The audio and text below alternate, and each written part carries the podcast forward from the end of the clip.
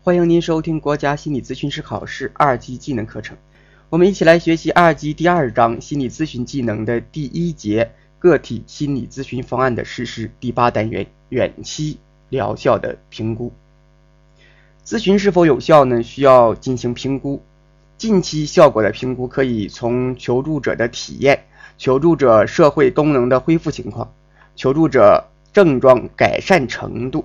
求助者周围人的评定、心理测量结果比对以及咨询师观察评估六个方面进行。那这个是呢近期效果评估，我们在三级技能里面已经讲过了。远期效果评估呢，可以从如下三个方面入手。第一个是社会接纳程度，第二个呢是自我接纳程度，第三是随访调查。社会接纳程度也可以看作其本人的社会适应程度。心理咨询的目标并不只在于改善精神症状，社会功能适应的改善也是非常重要的。这主要是通过家属或周围人的观察以及咨询师本身的审查获得。自我接纳程度的评估，主要评估自述症状与问题的减轻或消除。以及性格方面的成熟情况，评估的方法是求助者的口头报告与量表评估。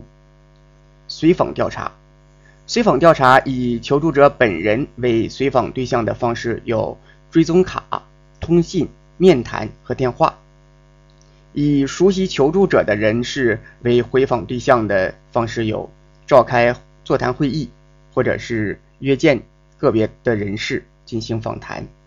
以上呢是远期效果评估的内容，下面我们来简要的学习一下第二节团体心理咨询的内容。由于今年考试此处出题比较少，所以呢这里只做简单的介绍。时间充裕并对团体咨询感兴趣的学员可以一点一点的研究。那这一部分是团体心理咨询中比较全面的内容了，在诸多关于结构式团体的书籍当中，能够介绍。如本书这么全面的，其实已经不多了。本节呢有两个单元，第一单元是团体心理咨询方案的制定，第二单元呢是团体心理咨询方案的实施。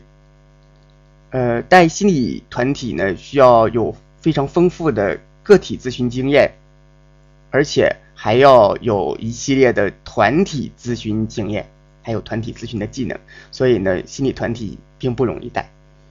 呃，我们知道啊，个体心理咨询呢是一对一的，而团体心理咨询呢，它是一对多。这里不仅用到了个体心理咨询的一系列的技术，尊重啊、共情啊、理解呀、面质啊等等，还有一些指导解释，呃，还有一些团体咨询特有的技术，比如说循环式提问呐，还有一些特殊的呃一些个活动啊、技巧啊。这些是团体所特有的，所以相比相比之下呢，这个团体心理咨询呢，相比个体呢要难做一些。个体心理咨询可以谈得很深入啊，深入到一个人的内在世界去，但是呢，它的这种广度不够，而且里面的这种和咨询师的互动，往往那是一对一的。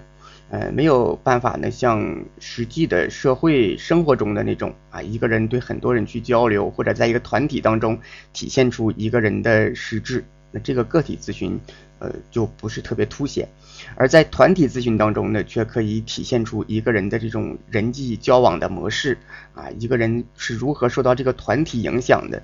那相比这种社会的效度、外部效度来说呢，呃，团体咨询会好一些。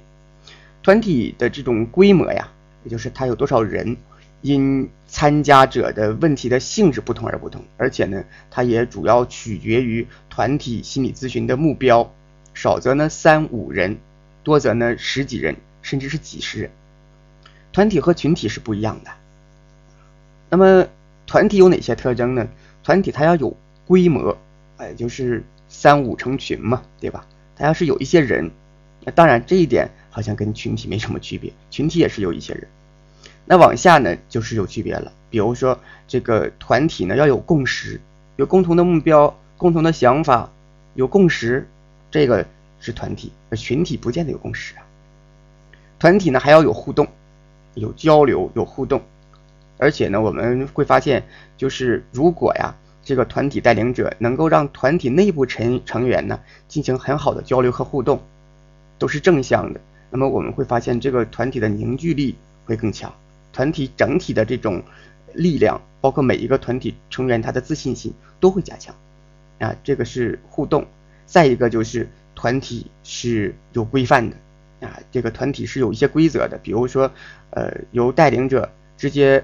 表现出来的、表达出来的规则，比如说迟到了怎么办啊？呃，可不可以玩手机呀？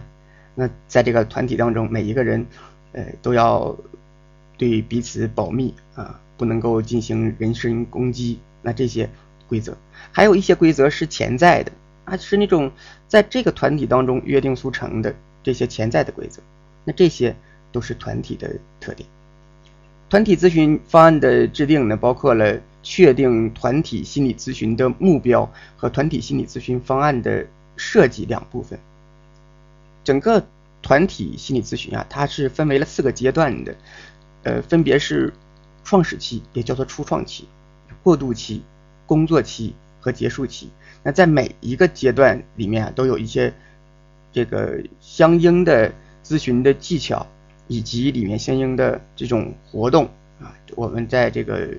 二级技能这一部分啊，已经列得非常清楚了，包括里面的这个表格呀，呃，里面甚至直接可以拿来用做做这个这个海报都可以啊，非常全面。那这这些就是团体咨询的部分。